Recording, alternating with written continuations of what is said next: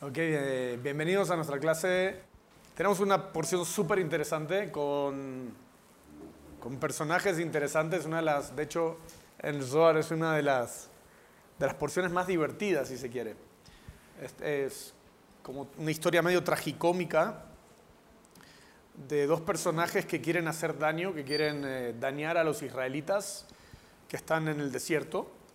Y estos dos personajes se unen para unir fuerzas negativas, ¿no? Uno tiene el mal del ojo, el otro tiene el mal de la palabra, y entre los dos quieren eh, crear, eh, destruir, destruir a un pueblo. ¿Ok? Eso es lo que sabemos de la historia literal de la Torá. Y como siempre tenemos que recordar que la Torá no es un libro de historias, ni, ni de buenos y malos, sino que es un código que habla de nuestro trabajo espiritual. Para eso estamos aquí. Así que esta persona se llama Balak. Balak fue un personaje. Balak era el rey de, un, de Moab. Moab, de Moab era un pueblo. Y los israelitas tenían que cruzar camino en el desierto, camino a la tierra prometida. Tenían que atravesar la tierra de Moab. Y este rey ya había escuchado todo lo que pasaba cada vez que algún pueblo se oponía a los israelitas. Venían milagros, cosas, batallas y perdían. Entonces dice, voy a llamar a Bilam, otro personaje, Bilam, que es eh, un gran eh, sacerdote, un gran líder espiritual, pero con mucho ego. En el, el, nivel, el conocimiento de Bilam sobre la vida era casi igual al, al conocimiento que tenía Moisés, que tenía Moshe. Pero esta persona tenía ego, tenía una alta apreciación por sí mismo, por así decirlo. ¿Ok? Se juntaron fuerzas, lo manda a llamar, eh, Bilam se hace el espiritual, le dice a Balak, no, yo necesito recibir un mensaje de Dios para saber si puedo ir contigo para pelear contra los israelitas. En verdad él, él quería ir, él quería dinero, que estaba haciéndose de rogar, al final va. Juntan fuerzas Balak y Bilam y no pueden vencer a los israelitas. Cada vez que maldecían salían bendiciones. Eh, y cuento corto, su unión fue un desastre. ¿Qué podemos aprender de esto? Vamos a leer el Zohar algo increíble. Lo primero que tenemos que recordar es, no existen buenos y malos. Lo que existe es Israel.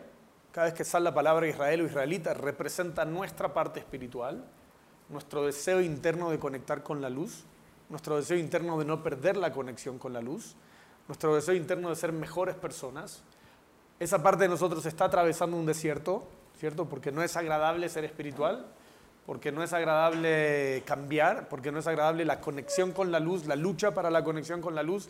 Es eso, es una lucha que parecen 40 años en el desierto.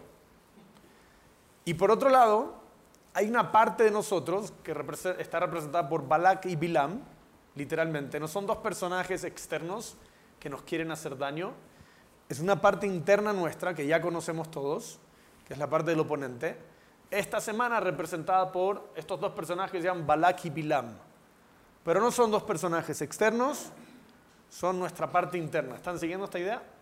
Eso es lo hermoso de la Torá, ¿no? no es un tema de, wow, vamos a estudiar que hubo un pueblo y otros lo querían matar y este pueblo bendecido nadie lo puede tocar porque es el pueblo elegido. No, ese no es el tema de la semana, es mi parte espiritual, Israel se ve amenazada constantemente por mi, mi parte no espiritual. Y esa es la única lucha que existe. De hecho, hay un dato muy curioso, que es el único lugar en los cinco libros de Moisés que la palabra Satán está escrita. Incluso cuando sabemos que la serpiente en la historia de Adán y Eva fue la protagonista y la que creó todo el desastre, y la serpiente es el código para Satán, de hecho Anahash en hebreo tiene la misma numerología que Satán, o sea, la serpiente es, es un código para hablar del Satán, del oponente del ego, ni siquiera aparece explícito. Pero aquí, en esta historia en Balak, aparece la palabra Satán.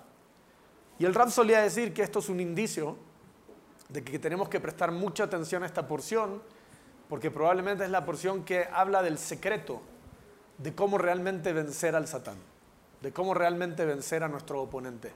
¿Están conmigo? Interesante, ¿no? La porción. Eh, antes de eso, ¿por qué necesitamos al Satán? ¿Por qué necesitamos al oponente? Esa es la, primera pregunta que tenemos que hacer es, ¿Cuál es la necesidad de crear una energía, una conciencia opuesta? Yo ya decidí ser espiritual, ¿no? ya vencí lo más grande que hay, ya decidí que, que no quiero ser una persona materialista y reactiva y, y quiero. ¿Por qué todavía, incluso después, tengo que seguir desafiado todos los días de mi vida por el Satán? Si no existiese el Satán, si no fuéramos desafiados todos los días por esta energía interna, esta conciencia interna, no seríamos las personas que somos.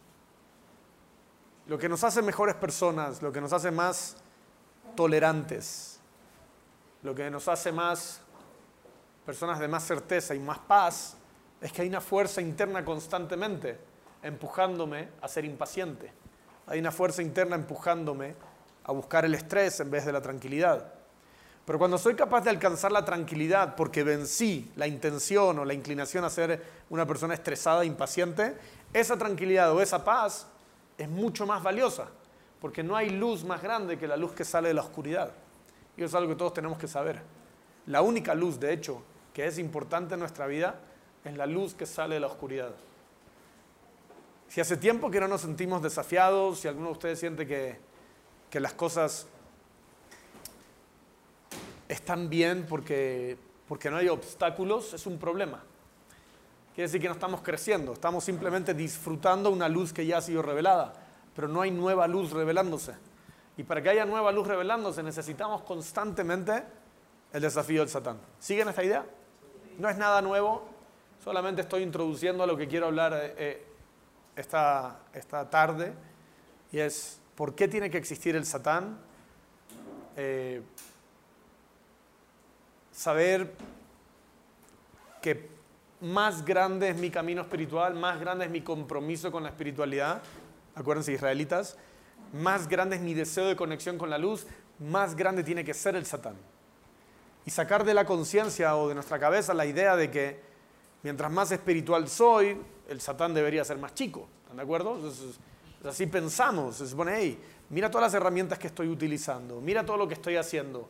¿Por qué sigo siendo desafiado por mi propio oponente? ¿Por qué sigo despertándome de mal humor? ¿Por qué sigo teniendo miedos? ¿Por qué sigo teniendo angustia? ¿Por qué sigo siendo reactivo? Si estoy haciendo tantas cosas espirituales, porque es proporcional. Y es algo que tenemos que, es una sociedad. La sociedad espiritual es más luz, o vamos a decir, más crecimiento tiene que venir de la mano con más desafío interno, no externo, interno. Acuérdense, hay un secreto muy poderoso que si si una persona hace la verdadera guerra interna, que es vencer a su satán internamente, no tiene por qué tener guerra externa. Cuando hay guerra externa es un sinónimo de que la persona no está haciendo guerra interna. Por ejemplo, si yo estoy peleado con el vecino porque el vecino y apareció el vecino, el vecino me hace la vida imposible. El hecho de que yo piense que es el problema es el vecino y no mi intolerancia o, o mi incapacidad de respetar al vecino, el problema se externaliza. Pero el hecho de que ya crea que hay un enemigo afuera es porque estoy haciendo guerra afuera y no adentro. ¿Sí? Más guerra interna, menos juicio hacia afuera, menos odio hacia afuera, menos peleas hacia afuera. Yo estoy tan involucrado en mi guerra, tan involucrado en mi proceso espiritual, que no debería tener tiempo para ver lo que el otro no está haciendo o lo que el otro supuestamente me está haciendo. De hecho, si estoy involucrado en mi guerra interna, estoy consciente de que tengo celos, de que tengo problemas de orgullo, de que tengo problemas de respeto, de que cuando alguien no me respeta lo suficiente me molesta. ¿Están de acuerdo?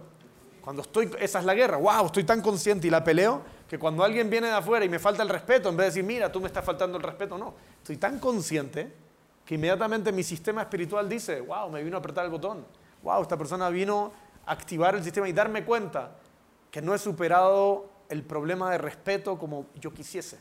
Todavía el respeto y el honor es importante en mi vida. Sigan esta idea. Muy poderoso. La guerra es interna. La guerra es interna.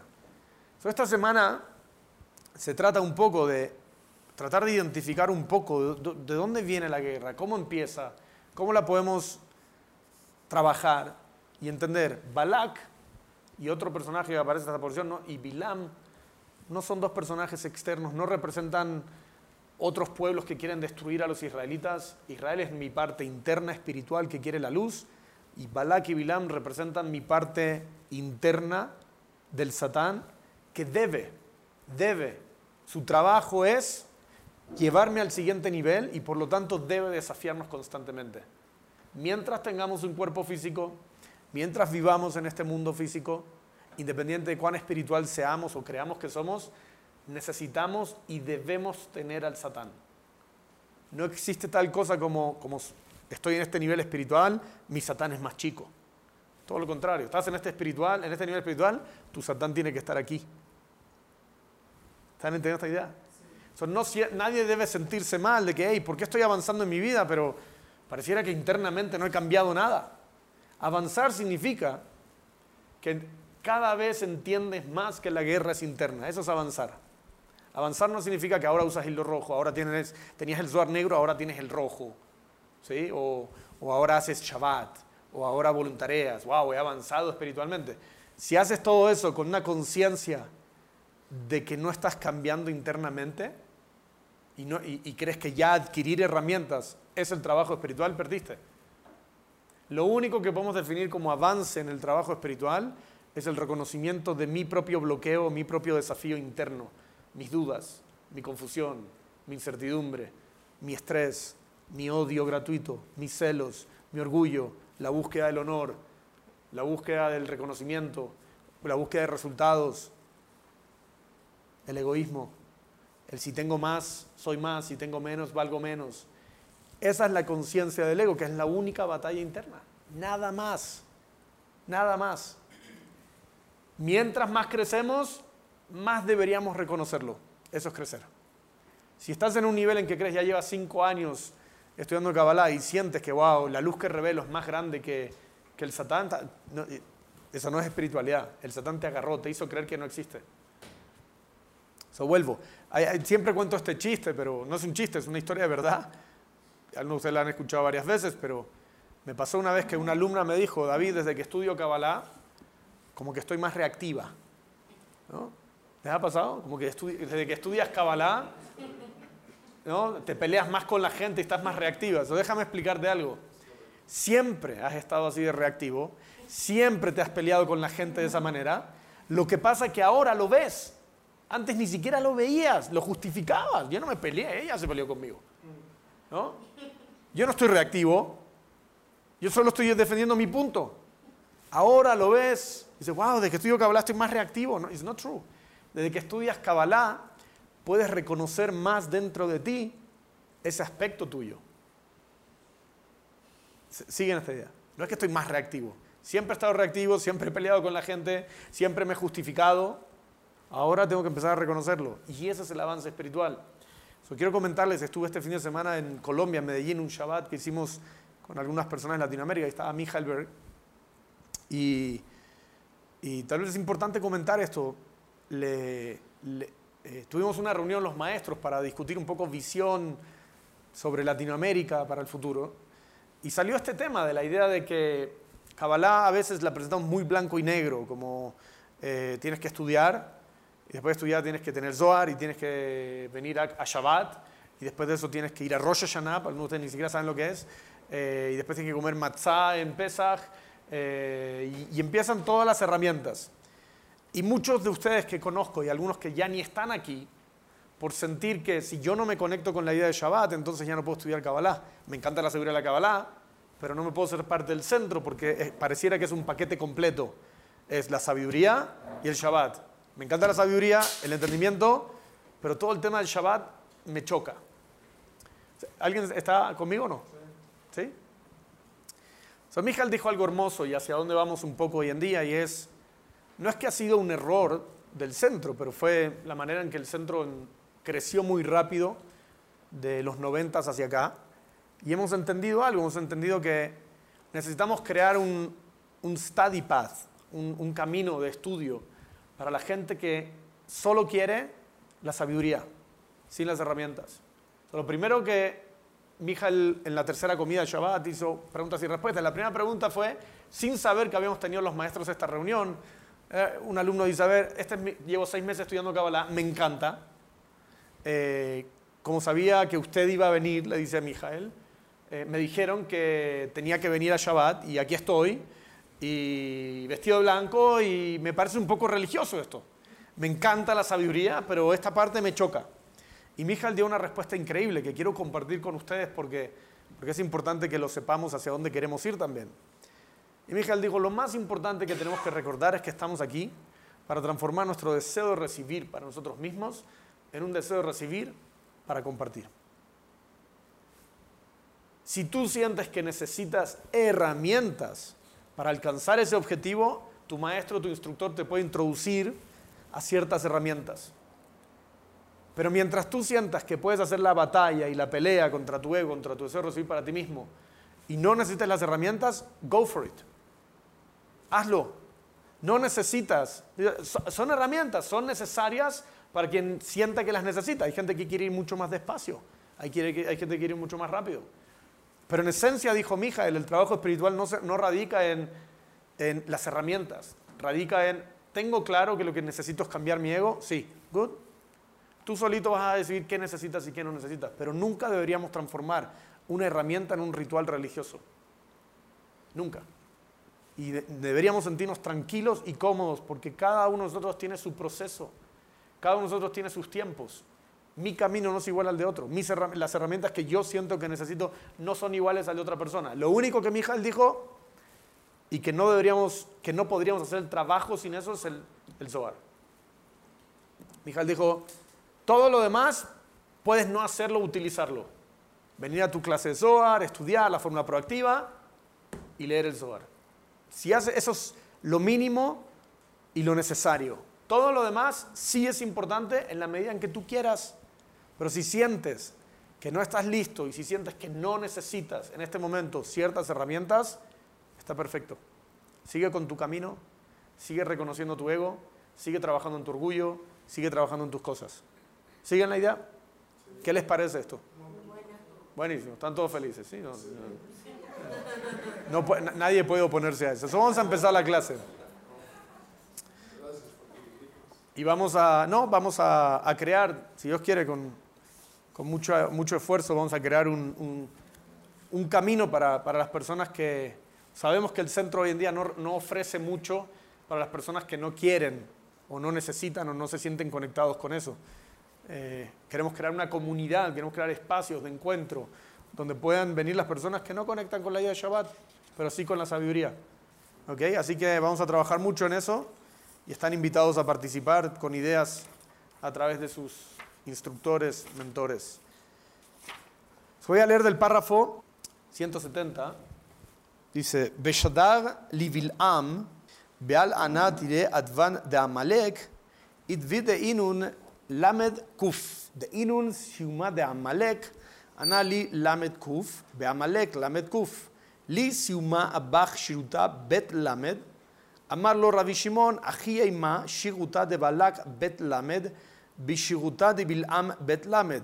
שירותה דבלק אבא, באי בלעם, ויישומה דמעלק אבא, באי ובלק, סיומה דבלעם אבא שירותה דעמלק. אוקיי? Okay?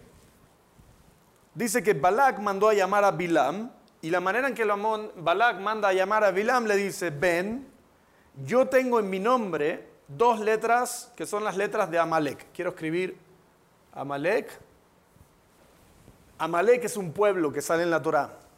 ¿sí? Pero sabemos que Amalek tiene la misma numerología que la palabra Safek. ¿Ok? Safek. Y Safek y Amalek son la misma numerología. ¿Qué es Safek? Duda. Duda. ¿Ok?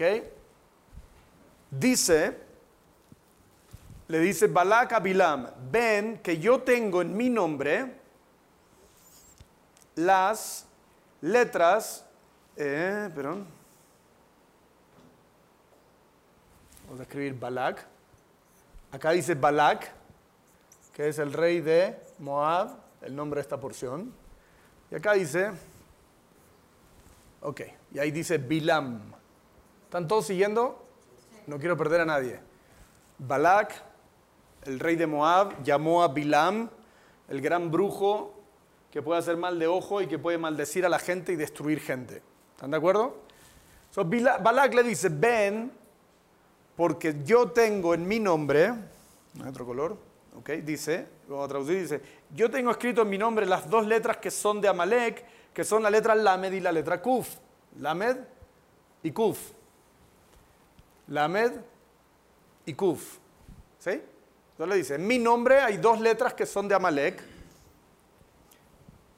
Dice, yo tengo el final de Amalek y tú tienes el principio de Amalek, que son la letra Bet y la letra Lamed. Entonces dice, tu, tu nombre tiene las letras Bet y Lamed, perdón, sí, Bet y Lamed. Y dice, aquí es como yo lo digo, dice Rabbi Shimon Bar Yochai. Balak tiene la letra, perdón, Balak le dice diferente. Balak dice, tienes la letra Bet y Lamed, y el principio de Bilam es la letra Bet y Lamed. ¿Están siguiendo? ¿Ok? Entonces el principio de Balak, el principio de Balak, con el principio de Bilak, crean la última letra de Amalek. Déjenme seguir. Eh, el fin del nombre de Amalek es Lamedikuf, que está en Balak. Está repitiendo muchas veces lo mismo. De nuevo, Lamedikuf, Lamedikuf en Balak. Y el fin de Bilam, que es Ain y que es Am, es el principio de Amalek. Ain y Mem, Ain y. ¿Siguen la idea? Vamos a borrar esto. ¿Sí? Entonces encontramos que Bila, el fin de Bilam, que es Am, y el nombre, el principio de Balak, que es Lamed Kuf, forman Amalek.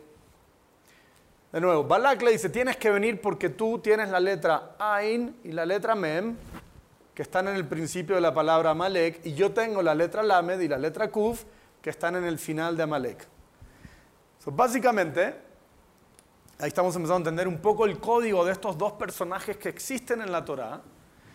Y como les explicaba, es un código. No es que hay dos personajes, sino que esta semana aprendemos sobre las dos fuerzas o las fuerzas que se unen para hacernos daño.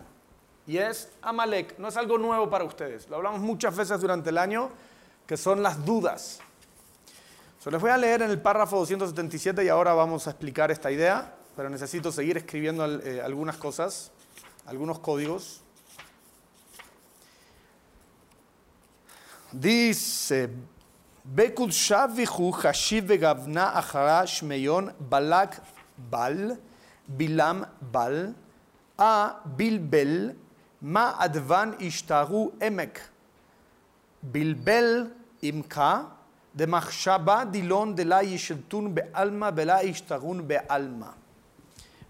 Dice, el creador entendió, dice, que los nombres ordenados de diferentes maneras de Balak y Bilam, dice, la, palabra Bal o Betlamed está en Balak y en Bilam. ¿Ok? Eso es Bal, Bal. ¿Están conmigo? Betlamed, Betlamed. Y cuando estas se juntan, Betlamed de aquí más la Betlamed de aquí, forman una palabra que es Bil Bel, que significa confusión. Esto es poderosísimo, ¿eh? esto no sale en ningún lugar, solo en el Zohar. Entender la porción de Balak de esta manera es impresionante. Falta. Dice, ¿cuáles son las letras que sobran? Sobran las letras Ain y Mem y la letra Kuf que son la letra la Kuf, y forman la palabra, la combinación de ellos forman la palabra Omek, que es Ain, Mem, de aquí, la Ain y la Mem, y la Kuf, que significa profunda. Sol Zohar en estos dos párrafos nos dicen que la unión de estos dos personajes que querían destruir a los israelitas, lo vamos a traducir ahora, El Zohar nos está, acuérdense, no solo eso, dice que en esta porción es la única porción que aparece el nombre de Satán. O aquí hay un código. ¿Cuál es el nombre del Satán? ¿Cómo opera el Satán? Está en esta porción. ¿Qué es el Satán? No es una fuerza externa, no es el vecino, no es la suegra, no es el socio, no es el cliente, no es el proveedor que no paga, no es la policía de México ni los políticos, eso no es el Satán. Satán es una energía interna que boicotea nuestra parte espiritual. Y en la Torá es muy simple, son los israelitas. Nuestra parte espiritual es los, israelitas. La parte, el, Satán, está representado por las dudas y la profunda confusión. No es algo nuevo. Si yo te digo, ¿por, qué, ¿por qué estás triste? Estoy confundido. Obviamente, ya, sabemos que la confusión existe, que la, profunda, la profunda confusión, que es cuando una persona tiene pensamientos constantes. Se han encontrado a veces estar en pensamientos de confusión y pueden pasar dos, tres horas y ustedes siguen pensando y se les pasan las horas de un domingo en la tarde, un lindo almuerzo, un viaje a la playa, una buena conversación o un día entero, porque estamos en profunda confusión, en pensamientos profundos, que nos vamos tan hacia adentro que no podemos escuchar lo que la gente nos habla alrededor, no nos interesa lo que está pasando frente a nuestros ojos, porque estamos totalmente hacia adentro. Profunda confusión. Y las dudas. ¿Siguen esta idea? Este es el único enemigo. Hablamos muchas veces de cuál es el verdadero... ¿Cómo opera realmente el Satán? ¿Es alguien malo que nos hace cosas malas? No. Lo único que el Satán tiene que hacer es disminuir nuestro deseo por la luz. Nada más. El momento en que el Satán reduce el excitement en la vida, la pasión, el fuego en la vida, el momento en que el Satán nos mete la idea de que en verdad no queremos la luz, estoy conforme con un nuevo par de zapatos, estoy conforme con, con un nuevo cheque, ya. Ese es el Satán. Y creemos que igual somos felices. imagínate, recibo lo que quiero, pero nos damos cuenta que estamos negociando. Uno debería constantemente preguntarse si esto que voy a hacer, esto que voy a recibir, va a hacer que deje de estar deseando la verdadera luz en mi vida, no debería hacerlo. Y esa es la manera en que opera el Satán, que es reactividad, lo, que es la manifestación más eh, grande del Satán. Cuando somos reactivos, ¿qué, ¿qué hizo el Satán con nosotros? Básicamente dijo, olvídate de restricción, olvídate de la luz que está ahí, olvídate de crear afinidad con la luz, pide luz ahora. Y entonces reaccionamos y la luz viene y dice, ay, se siente rico en verdad. Y el Satán hizo su juego ya. Entró en nuestra cabeza y nos dijo, ¿para qué la gran luz? ¿Para qué afinidad? ¿Para qué restricción? Recibe luz ahora un poquito. Ese es todo el trabajo del Satán.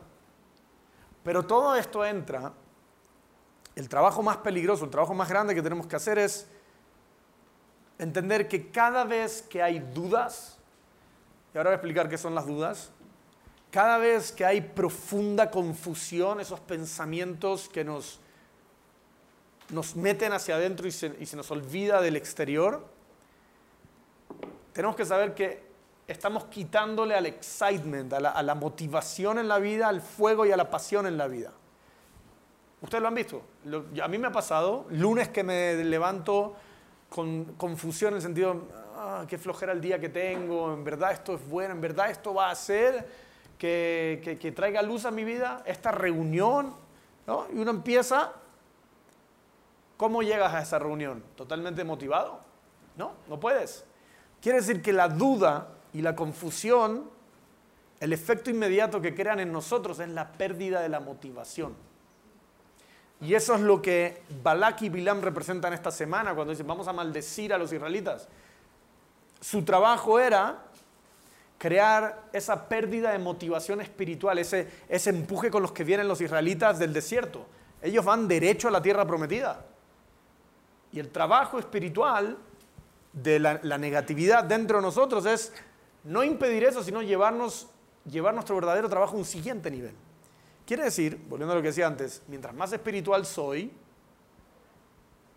más grande es el Satán. ¿Qué significa esto? Uno dice, wow, llevo 10 años en espiritualidad y todavía tengo dudas. De hecho, mientras más espiritual eres, el Satán va a trabajar más duro contigo. Por lo tanto, la confusión, y las dudas tienen que ser más fuertes e intensas. ¿Están de acuerdo? Este trabajo espiritual, por lo menos como lo propone la Kabbalah, es muy difícil. Porque por un lado eres llamado a ser un líder, liderar proyectos, hacer cosas, salir, mostrar, voluntariar y no ser un follower, un simple seguidor de una sabiduría. Pero el liderazgo, el liderazgo y el salir hacia adelante viene también con ego, viene con orgullo, viene con ahora soy, ahora tengo ideas, ahora propongo, ahora la gente me escucha, ahora sé cómo deberían hacerse las cosas en el proyecto, en el centro. ¿Están siguiendo esta idea o no? Yes. ¿Cuándo viene la confusión? ¿Qué son las dudas? No hay tal cosa como dudas y confusión. Por favor, entiendan esto. No hay tal cosa como que ahora estoy viendo mi vida y en verdad estoy confundido. Estoy confundida, no sé qué hacer. No sé si sí o no. No sé si izquierda o derecha. No sé si avanzar o retroceder. Déjenme explicarles algo. Y todos van a entender lo que estoy seguro. Siempre el mensaje que el universo espera de nosotros está clarísimo. Está ahí enfrente. Obvio que tienes que decir que no. Obvio que tienes que avanzar. Obvio que tienes que retroceder. Obvio que no tienes que ceder. Obvio que tienes que confrontar. ¿Por qué estoy confundido? Porque hay una parte de mí que cree que no. la confusión no viene del universo, el universo nos está dejando un plano muy claro. La confusión viene de adentro, viene que de repente tengo opinión, viene que de repente yo creo que sé, viene que de repente yo creo que sé por dónde van las cosas. Agenda, lo que hemos hablado antes. Póngalo de esta manera, digamos que soy una persona que estoy conectada a mi parte como dice el Zohar, israelita interna, que es el fuego por la luz, solo quiero la luz. Y para mí la luz es todo es un mensaje divino y la luz viene por de todos los formatos. Y entonces ahora sucede algo en mi vida en el cual tengo que decir izquierda o derecha. ¿Voy a estar confundido? No. ¿Por qué? Porque el momento en que diga izquierda, sí, pero izquierda implica que tengas que dejar ir tu liderazgo. No importa. Si izquierda es más conexión con la luz, no estoy confundido. Yo dejo ir mi liderazgo. No me confunde. ¿Cuándo estoy confundido? ¿Cuándo se confundieron los espías hace un par de semanas atrás? ¿Se acuerdan? Cuando tenían que dejar su liderazgo para entrar a la tierra prometida, pero ellos dijeron, no, pues entramos a tierra prometida, vamos a dejar nuestro liderazgo, eso me trae confusión. Sí, pero ¿qué es lo que va a traer más conexión a la luz? Dejar el liderazgo. No, pero no quiero dejar el liderazgo. ¿Qué estoy tratando de explicar? ¿Dónde empieza la confusión? En el momento en que involucramos nuestra agenda. La solución de cualquier problema está ahí, gente. Ustedes están claritos qué hacer con su vida, están claritos si comprar o no comprar, están claritos si moverse de ciudad o no moverse de ciudad, están claritos si casarse o no casarse, salir con esta persona o no salir, están claritos. ¿Qué nos confunde? El momento en que nuestro ego, Satán, aparece. La agenda, el deseo de recibir. El momento en que el deseo de recibir, ¿qué es, qué es lo que tengo que dejar ir? ¿Qué tengo que sacrificar para tomar esa decisión? Ah, no, no estoy dispuesto. Estoy confundido. Si te dejo ir, entonces voy a estar solo. Si estoy solo, entonces me voy a sentir solo. Entonces no te dejo y estoy confundido. No sé si quiero que... El punto se trata de ti. ¿Qué va a traer más luz a tu vida? ¿Qué va a llevarte al siguiente nivel? ¿Continuar o no continuar? ¿Entienden un poco? Nuestra, nuestra conciencia no está enfocada ¿Sí? ¿No? Nuestra conciencia no está enfocada en la luz. Si yo tuviese certeza absoluta de que lo que sea que el universo me está poniendo enfrente es con el propósito de crecer más, voy a soltar en un segundo. Sí, pero te va a doler. No importa. Esto es lo que la luz exige de mí ahora. Sí, pero tienes que confrontar, no importa, lo haré. Si esto me, lleva a un siguiente nivel, sí, pero tienes que dejar ir, no importa. ¿Cuándo nos confundimos? cuando lo que el universo nos está exigiendo no está acorde a lo que mi ego quiere hacer. Esa es la confusión. ¿Ah? ¿Qué nos confunde? Es que el universo nos pone algo enfrente, pero mi ego no está de acuerdo con lo que está enfrente.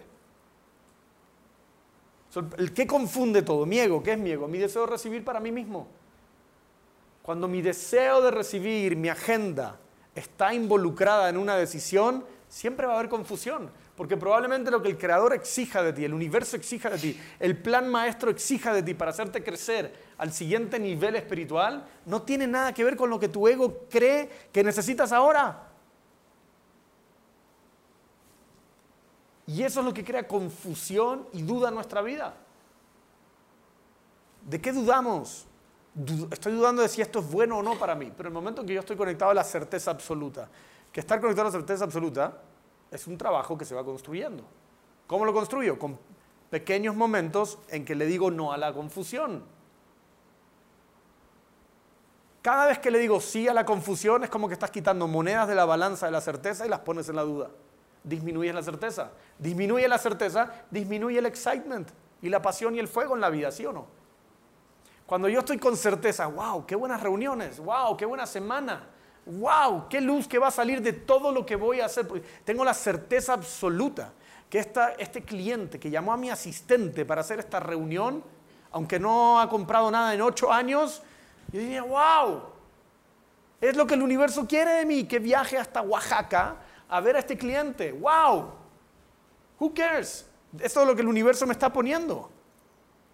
Estoy confundido. ¿Voy a verlo a Oaxaca o no a verlo a Oaxaca? A ver, el tipo llamó pidió una reunión contigo, tu asistente te pregunta, ¿te la pongo o no te la pongo en la reunión? ¿Por qué voy a decir que no? Si tengo, certeza que lo que sea que el universo me trae es lo que necesito. De repente en el avión a Oaxaca conozco a la persona que tenía que conocer y no se trataba de la reunión en Oaxaca, es, la el, el hecho que dije que sí se abrieron cosas, porque estoy abierto. ¿Qué me confunde? Cuando el universo me dice, viaja a Oaxaca y mi ego empieza, ¿para qué? Si tengo un cliente más importante aquí, sí, pero el cliente más importante aquí no te ha llamado, el que te llamó es el de allá. Eso es confusión. No hay confusión en el fondo, está clarísimo. En el momento en que, en que simplemente quiero ver lo que el universo me pone enfrente, todo es claro. Cuando entra la confusión y las dudas y el pensamiento profundo, cuando yo creo que sé más, o mi ego me empuja a creer que yo sé más lo que es bueno para mí, en contraposición de lo que el universo me está poniendo enfrente.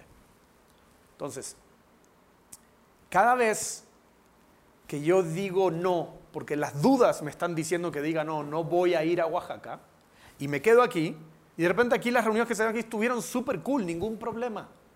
Pero lo que hiciste fue que potenciaste tu pensamiento de confusión por sobre el proceso de la luz. Y aunque no lo creas ahora, dentro de ti hay menos certeza. Y si hay menos certeza, hay menos excitement. Y si hay menos excitement la semana que viene, vas a ver tu calendario y decir, ¿qué, qué porquería esto? No estoy motivado con mi trabajo, no tengo ganas de ir a trabajar. ¿Cómo, ¿Cómo llegué a ese punto de falta de motivación? Es porque dejé ir la certeza. La certeza es el elemento más importante. Si hay certeza, esta es la mejor reunión del día, esta es la mejor clase del día, esta es la mejor manera de invertir la hora en mi vida. Va a ser el mejor almuerzo que voy a ir. Eh, me invitaron al teatro, es la mejor obra de teatro que he visto en mi vida. Hay una razón por la cual estoy aquí. Cada momento de certeza que yo inyecto, cuido mi motivación en la vida, porque certeza es motivación. Cuando yo tengo certeza de que esto es lo mejor que me puede pasar ahora y suelto todo lo que mi ego opinase sobre ese momento, mantengo y estoy cuidando mi certeza. Y quiere decir que mantengo mi motivación. Si yo te digo que la obra de teatro de la noche, es la mejor obra que vas a ir, quedan en el Zócalo y tienes que irte a las siete y media de la noche para allá. ¿Sí? Pero vas y, estás tan motivado, tienes tanta certeza que es lo mejor que puedes hacer en México en el último año. el mejor evento que va a pasar en tu vida va a pasar hoy en el Zócalo, a las siete y media de la noche. Esa certeza de que esto es lo mejor, ¿no te mantiene motivado a ir? ¿Qué importa el tráfico? No, te vas a Hawái a las 4 de la mañana, es lo mejor que te va a pasar, las mejores vacaciones de tu vida. ¿Tienes problema de levantarte a la 1 y media de la mañana para ir al aeropuerto? Estás feliz, ni siquiera duermes de la felicidad. Quiere decir que certeza de que algo es lo mejor que me va a pasar es igual a motivación y es igual al fuego y la pasión en la vida. ¿Cómo trabaja el Satán? El Satán tiene que quitarnos la, la certeza de que esto es lo mejor su, herramienta es confusión. Su herramienta es dudas. No confusión, confusión profunda. ¿Qué es confusión profunda o profunda confusión? Cuando tienes un pensamiento y empiezas a desarrollarlo tanto que ya es profundo el pensamiento.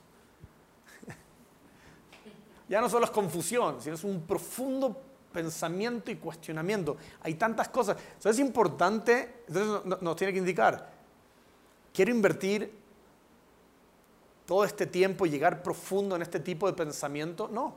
Si no me va a llevar a un lugar de certeza, no quiero darle rienda suelta a empezar a indagar e investigar en este pensamiento porque me va a llevar a un lugar de confusión. No es que me va a deprimir, me va a llevar a un lugar de profunda confusión y esa profunda confusión que al final me tiene sin hacer nada, le quita luz o energía a la certeza y como consecuencia pierdo motivación en esa área de mi vida. ¿Cuál es nuestro trabajo? Yo quiero mantener, esa es mi parte espiritual. Lo más importante de la parte espiritual, mantener motivación en un matrimonio, mantener motivación en una relación de pareja, mantener la motivación en el trabajo, mantener la motivación como, como amigo. Fíjense, todas las áreas de nuestra vida que ahora mismo nos falta motivación es porque hay confusión. Y hay confusión porque nosotros decidimos no fluir con lo que el universo nos está presentando. Hay tantas posibilidades en el universo que si el universo entendiese que tú no necesitas enfrentar esa situación, simplemente no aparecería. ¿Cómo puedo creerme tan inteligente para decir, no, esto no es lo que necesito? No, esto no es algo que tengo que lidiar. Ese es el principio de la espiritualidad también.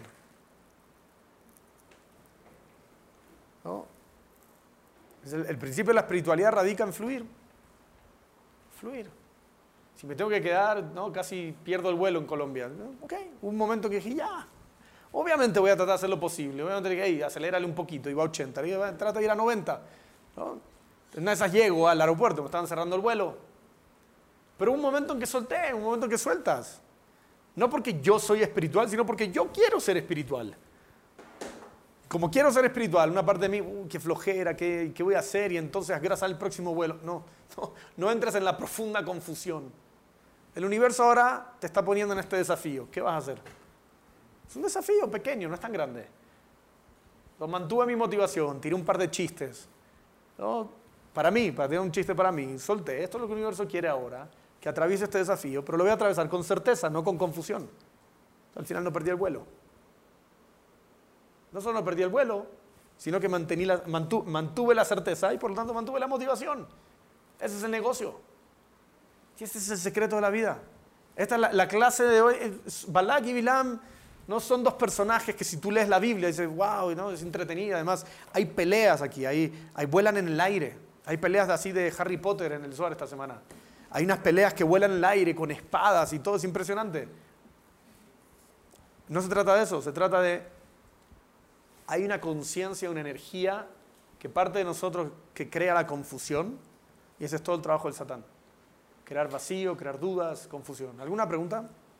¿Está claro más o menos o no? Esa es la restricción. Cuando hablamos de restricción, restricción, restricción de mi ego, ¿no? Obvio que quiero yo sé más. Obvio que no quiero aceptar esta situación. Obvio que quise culpar a la persona que me mandó que el vuelo era a las 3.40 en vez de a las 3.20. Por eso salí atrasado. No, certeza al final. El universo me, puso en esta situación para que aprenda a no culpar, para que aprenda a tener certeza en pequeños momentos. Y creo que lo hablamos, no sé si lo alcanzamos a hablar la semana pasada de... Pero... No, yo no di la clase. ¿Di la clase aquí o no? Ah. Claro. hay, un concepto muy poderoso de la vaca roja, paraduma. De hecho, el concepto de la vacuna, vacunación viene de la vaca porque toda la semana pasada era de vacunarnos contra la negatividad. ¿Y cómo te, cómo te vacunas contra la negatividad? ¿Cómo te vacunas? ¿Cuál es el principio de una vacuna? El principio de una vacuna es muy simple.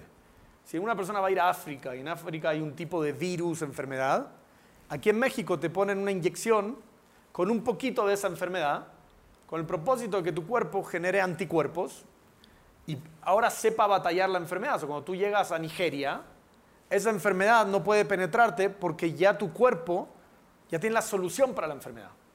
Entonces, la manera de protegernos contra los grandes desastres es tener que experimentar pequeños desastres. Entonces, cada pequeño problema que viene en nuestra vida nos da la oportunidad de crear anticuerpos para los grandes problemas en la vida. ¿Cómo los creas? Con certeza. Si viene un problemita en mi vida y yo soy capaz de inyectar certeza, hay certeza, hay motivación y no solo eso. adquirí un nuevo nivel de certeza. Y mañana voy a adquirir otro nivel de certeza. Y cuando venga un gran problema, voy a tener de qué agarrarme. A veces la gente viene a Cábala, pero no aplica certeza ni siquiera en las pequeñas cositas del día. En nada. No, de repente vas a comer y no pasa tu tarjeta. Y de repente ni siquiera tienes certeza de que así tenía que ser, para que pague tu amigo una vez o lo que sea. O porque hoy no te tocaba. O al revés, para que salgas humillado enfrente a tu amigo de que tu tarjeta no pasa. Whatever. Pero si inyectas certeza de que eso tenía que pasar, esa pequeña tontería, ganaste un nivel de certeza.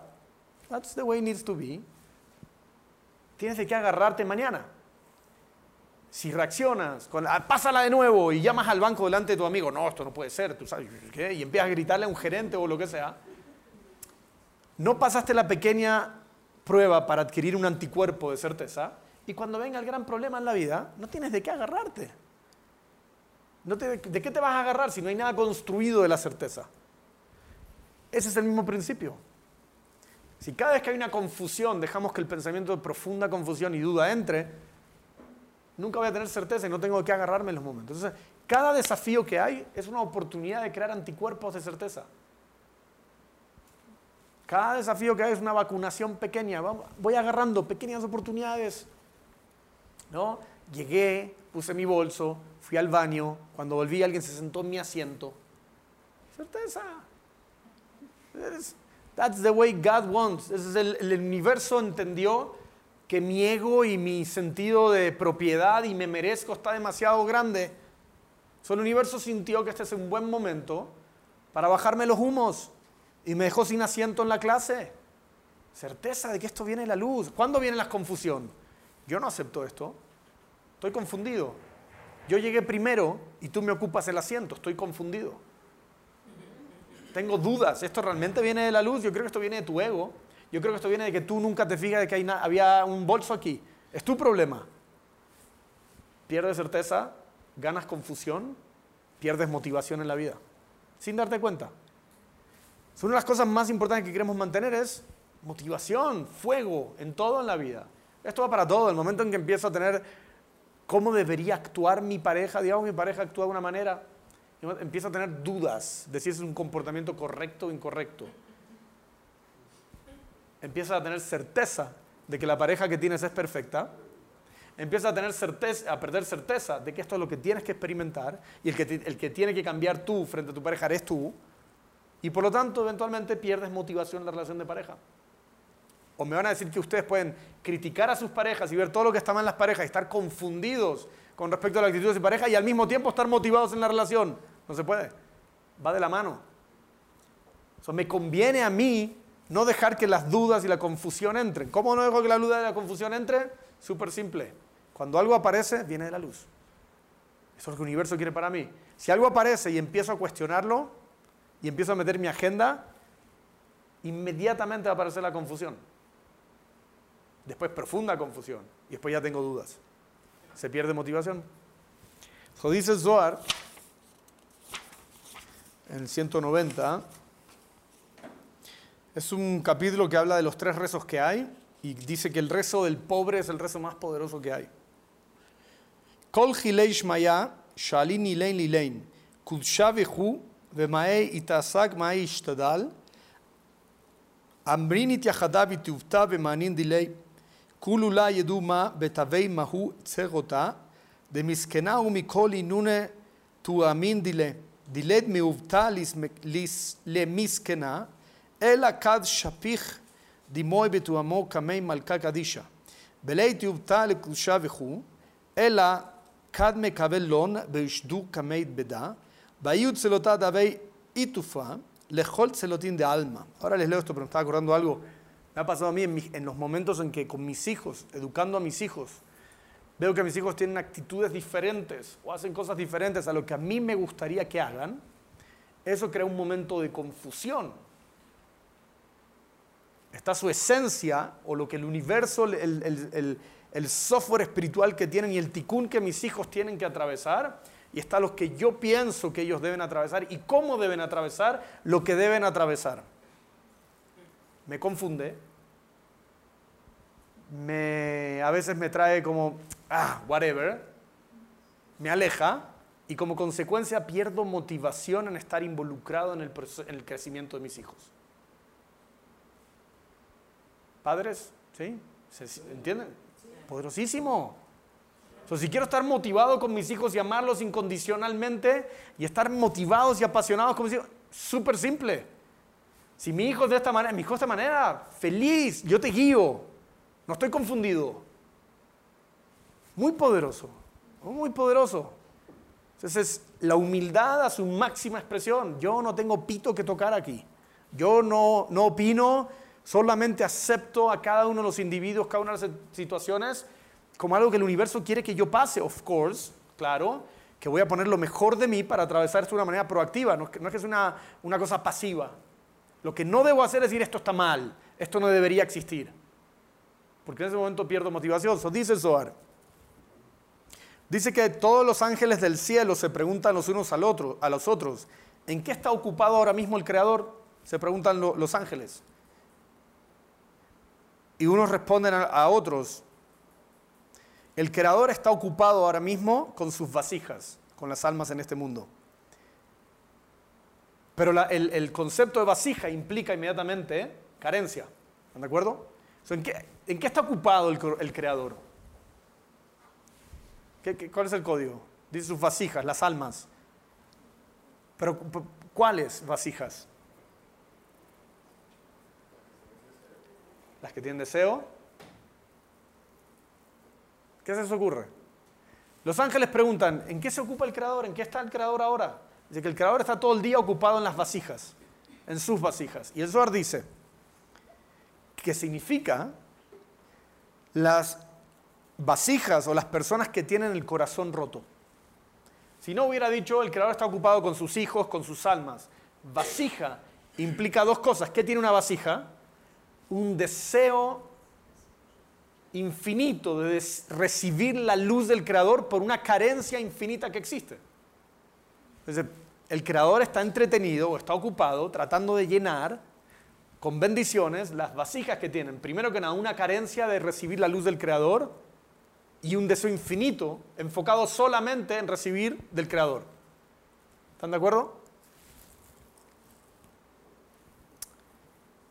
Dice, la explica, desarrolla, dice esto significa las personas que tienen un corazón roto y que solamente desean, y el creador desea solamente estar con ellas. Dice, la luz, olvídense el creador, el concepto, todo esto es metafórico, la luz, ¿dónde quiere entrar la luz? ¿En una vasija que ya está llena? El agua, ¿dónde puede entrar el agua que quiere, está todo el día así tratando de dar? ¿Dónde puede dar el agua? Solamente donde hay un vaso que quiere ese agua. Si yo tengo mis ideas y yo tengo mis proyectos, yo tengo mis cosas, y cada vez que viene algo, el creador me quiere tratar de, ah, yo no quiero esto, yo quiero otra cosa. ¿Dónde el creador puede dar? Donde tú dices, yo solo quiero la luz. Oaxaca, viene la luz. Entonces, es un, es un mensaje claro que la luz me quiere en Oaxaca. No es que este cliente que en ocho años solo me ha hecho perder el tiempo me volvió a llamar. Es el universo moviendo piezas y diciéndote, quiero que vayas a Oaxaca. Y como yo solo quiero conectar con la luz y quiero escuchar la luz, voy a Oaxaca. No estoy confundido, es muy simple. Pero aquí dice, ¿quiénes son esas personas? Tienen que ser personas con un corazón roto. ¿Qué es un corazón roto? A ver, voy a desarrollar a ver si sigue la idea. Dice, el pobre no tiene otro deseo cuando está derramando sus eh, lágrimas, que enfrente de, de su incomodidad frente al Creador. Y el Creador no tiene otro deseo, o no está enfocado en otra cosa, que aceptar ese tipo de deseos del pobre con un corazón roto. No se refiere al pobre material, se refiere al pobre espiritual. No soy nada, no tengo nada, nada es mío, ni mis ideas más creativas son importantes. Soy pobre. Si yo no estoy conectado a la luz del Creador, lo único que me importa es el Creador me quiere en Oaxaca, voy a Oaxaca. El Creador quiere que suelte esto en mi vida, suelto esto en mi vida. El Creador quiere que lidie con esta dificultad y este problema que me acaba de llamar mi tío insoportable para decir, tenemos que salir a tomar un café para arreglar nuestros problemas. Y tú dices, no, lo último que quiero salir con mi tío. no es el tío, Estoy confundido ahora. ¿Trabajo? ¿Ignoro a mi tío o tengo que lidiar con mi tío? Para mí es evidente, obvio, que el universo está mandando a tu tío hoy. Hoy, no te lo mando ayer, no te lo mando hace tres semanas y no te lo va a mandar en cinco meses, te lo mando hoy. Si yo tuviese el corazón roto y en verdad soy una persona que se levanta todas las mañanas y digo, no tengo idea dónde tengo que ir, no tengo idea lo que es bueno. Sí, tengo una posición de presidente o gerente de una empresa de 500 empleados, whatever, lo que yo crea que soy allá afuera, pero me levanto en la mañana y digo, no tengo idea quién soy, a dónde voy, qué quiere el creador de mí, pero estoy abierto a ver, siempre va a haber certeza. Esta es la reunión que tenía que tener, esta es la persona que tenía que tener, esta es la conversación que había que tener. ¿Me siguen? ¿Todos están conmigo no? Yo creo que esto es muy poderoso. Esta es la batalla, esta es la guerra. Todo lo que pasa ahí afuera es solo un efecto, es una consecuencia. Y a veces las cosas se ponen difíciles porque no entendemos los mensajes. Este Bilam estaba tan, tan ensegado con su propia posición que cuando lo mandaron a llamar se sintió tan importante y él solo quería ir a mostrar que era importante que en el camino un ángel se paró frente a su burro con una espada y no lo quería dejar pasar. El burro, que no tenía agenda, pudo ver al ángel. El burro no quería pasar, eso se iba por el costado del camino. Y Bilam estaba tan ofuscado en ir a hacer lo que él quería hacer que no vio los mensajes que el creador le mandó para que no vaya. Y terminó, ¿qué, hizo, ¿qué terminó haciendo? Pegándole al burro, porque el burro no quería avanzar. Todo un código. ¿Tienen esta idea? Burro es jamor, en hebreo significa en la misma letra Homer, que significa materia. Bilam no veía más allá de la materia porque estaba enfocado en lo que él quería. como estaba enfocado en lo que él quería, simplemente decía, voy, no voy, esto, acá hay más dinero, aquí no hay más. Certeza, tengo un corazón roto. Entonces, ¿dónde está la luz del Creador? Donde hay corazón roto. ¿Dónde hay motivación? Donde hay corazón roto. ¿Dónde hay certeza? Donde hay corazón roto. ¿Dónde hay confusión? Cuando no tengo el corazón roto. De hecho, no. Me ha ido bien en la vida. Tengo buenas ideas, la gente me escucha, tengo posición, tengo dinero, me hay, no, no tengo el corazón roto, me siento bastante completo. cuando el universo viene, te sientes más inteligente que el universo. ¿Cómo llegué hasta allá? Porque no me ocupé de tener el corazón roto. Es el, rezo más importante. En la mañana lo primero que tengo que decir es, lo que sea que alcancé ayer, a donde sea que voy a ir hoy, la ropa que sea que me pude comprar con mi dinero que me gané, it's nothing. Tengo el corazón roto porque desde el punto de vista de la luz no tengo idea si estoy conectado a la luz o no.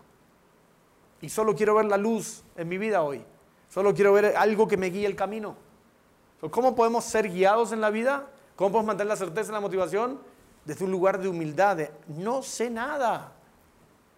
Solo quiero estar conectado a la luz, nada más.